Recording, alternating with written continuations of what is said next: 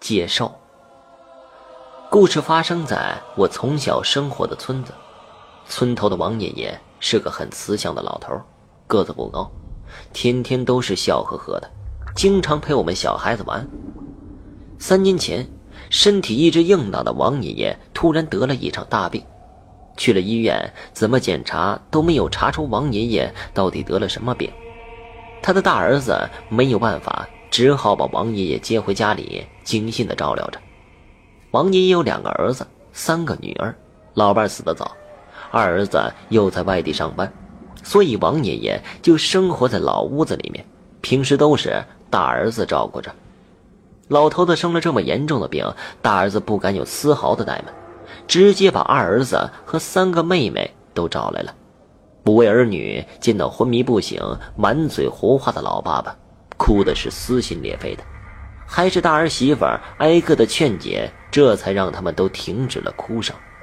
大儿子擦了擦眼泪，看了看弟弟和几位妹妹，长出了一口气，说道：“唉，不是我说难听的话，咱爸的情况你们也看到了，你们说说吧，接下来我们该怎么办？”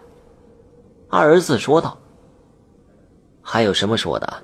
该怎么办就怎么办呗，人都这样了。”我们就应该早点准备东西了，别到时候啥都没有，那就抓瞎了。这大女儿只顾着哭了，现在让她说话已经是不可能了。于是大女婿代表大女儿说道：“好吧，这些事情大哥就张罗着办吧，我们没有任何意见。要是需要我们出钱出力的地方，大哥尽管开口。这老爷子一辈子不容易，我们做儿女的应该让他安安心心的上路。”王家的五个兄弟姐妹感情都很好，从来没有因为谁吃亏谁占香而翻过脸，所以众人没有什么意见。那老头子的身后事自然就由大儿子张罗。老人去世需要的东西，无非就是棺材、寿衣，还有花圈、纸活什么的，别的都好办，唯独这个棺材要费一些手脚。这棺材还有一个别名，叫做寿材。所以家里人不会直接叫棺材，而是称呼为寿材。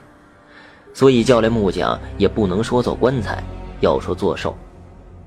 大儿子求人帮忙上山去伐树，木匠在家里面做寿。王爷爷的三个女儿抓紧的做寿衣。老人去世了，一定要穿新衣服，一定要让老人干干净净的上路，这样才能不被别人笑话。两天的时间。木匠日夜赶工，寿材做好了。咱们这十里八村的会做寿材的木匠没有几个，所以木匠的手艺不错，基本一次就成的。寿衣也都已经做好了。对于老爷子的身材，谁还能比自己的女儿更了解呢？